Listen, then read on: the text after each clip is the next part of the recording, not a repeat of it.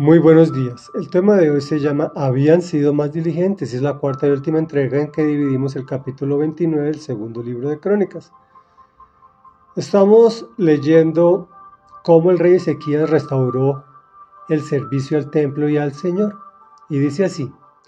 Luego Ezequías dijo, ahora que ustedes se han consagrado al Señor, acérquense y preséntenle en su templo los sacrificios y las ofrendas de acción de gracias. Así que la asamblea llevó 70 bueyes, 100 carneros y 200 corderos para ofrecerlos en holocausto al Señor. También se eh, consagraron 600 bueyes y 3.000 ovejas. Pero como los sacerdotes eran pocos y no podían desollar tantos animales, sus parientes levitas tuvieron que ayudarlos para terminar el trabajo a fin de que los otros sacerdotes pudieran purificarse, pues los levitas habían sido más diligentes en purificarse que los sacerdotes.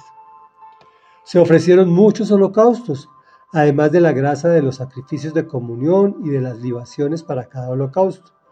Así fue como se restableció el culto en el templo del Señor, y Ezequías y todo el pueblo se regocijaron de que Dios hubiera preparado al pueblo para hacer todo con rapidez. Reflexión. Veamos el orden de las cosas. Ahora que ustedes se han consagrado al Señor, acérquense y preséntenle en su templo los sacrificios y las ofrendas de acción de gracias. O sea que después de pedir perdón, damos las gracias por lo que tenemos.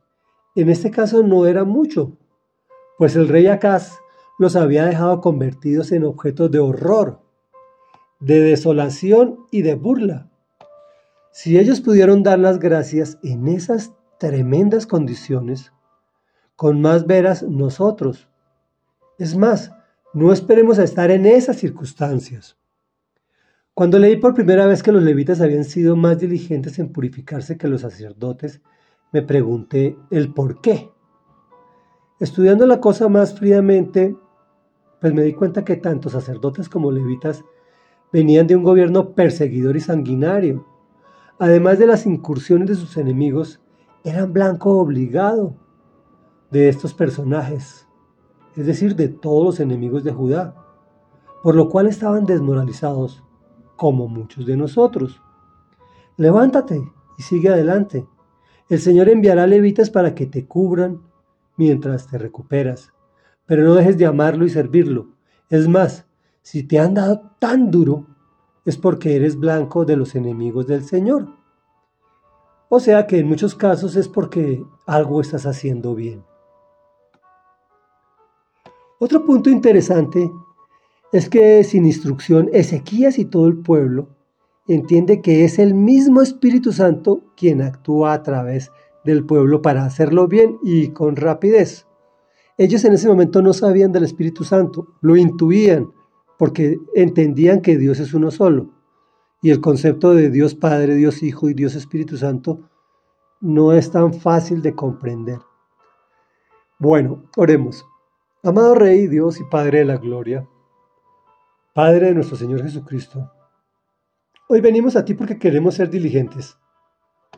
Señor, queremos consagrarnos a ti, es decir, decirte, perdónanos Dios, hemos pecado y hemos hecho lo que te ofende. También darte las gracias por la vida, porque podemos respirar, porque podemos caminar, porque podemos tener salud o porque no la tenemos, porque tenemos riquezas o porque tenemos pobreza, porque tenemos familia o porque no la tenemos. Señor, hoy venimos a darte gracias en todo y por todo, porque gracias a ti, Señor, estamos en este planeta vivos y gracias a ti viviremos la eternidad. Permítenos agarrarnos, afianzarnos y ser diligentes en buscar de tu presencia. En el nombre poderoso de Jesús, quien es la vida, hemos orado. Amén y amén.